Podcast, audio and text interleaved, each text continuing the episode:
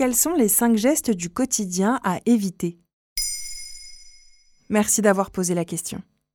Certaines de nos petites habitudes ne sont pas forcément très propres. Voici 5 gestes à éviter au quotidien. On commence avec le fait de porter des chaussures chez soi. Selon une étude publiée en 2021 par des chercheurs néerlandais, les pattes des chiens seraient bactériologiquement plus propres que nos chaussures et notamment nos semelles. Le média Futura Science va aussi dans ce sens en précisant qu'on y retrouve des bactéries fécales telles que les entérobactéries, mais aussi le staphylocoque doré qui cause notamment des infections cutanées et le clostridium, pathogène responsable de diarrhées infectieuses. Certes, ces bactéries restent plutôt au sol, mais les personnes immunodéprimées y seront davantage sensibles et les jeunes enfants davantage exposés. Et nos sacs et sacs à main qu'on ramène chez nous, que faut-il en faire?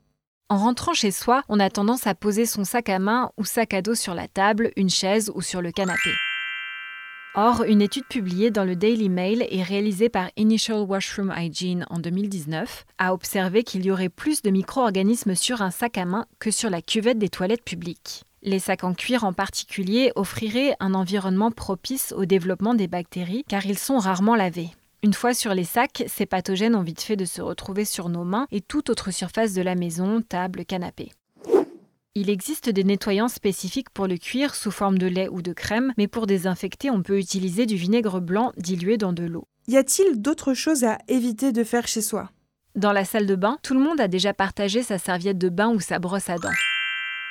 Or, sur les serviettes, on retrouve aussi bien des peaux mortes que des champignons, des bactéries, de la salive ou des restes de sécrétions urinaires et fécales. Reléguée à un lieu humide et chaud, la serviette de bain est idéale pour le développement de germes. Quand on la partage, c'est la porte ouverte aux mycoses, furoncles, verrues ou même staphylocoques.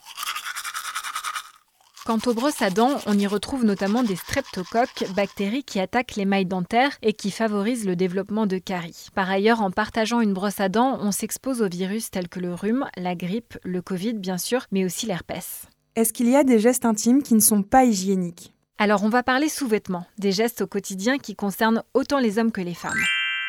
On commence avec les hommes et cette tendance à ne pas s'essuyer après avoir uriné. La plupart du temps, la dernière goutte d'urine se retrouve dans le caleçon. À la fin de la journée, ce caleçon est loin d'être une source de propreté. Pour autant, l'urètre des hommes étant plus long que celui des femmes, le risque de contracter une infection urinaire est peu important. En revanche, la macération entraîne des irritations, d'autant plus avec les poils et la transpiration.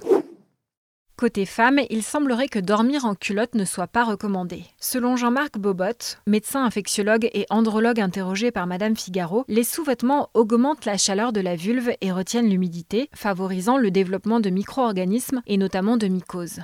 Pour éviter ces désagréments, le docteur conseille d'opter pour un bas de pyjama ou un caleçon ample et en tout cas de proscrire les culottes en matière synthétique.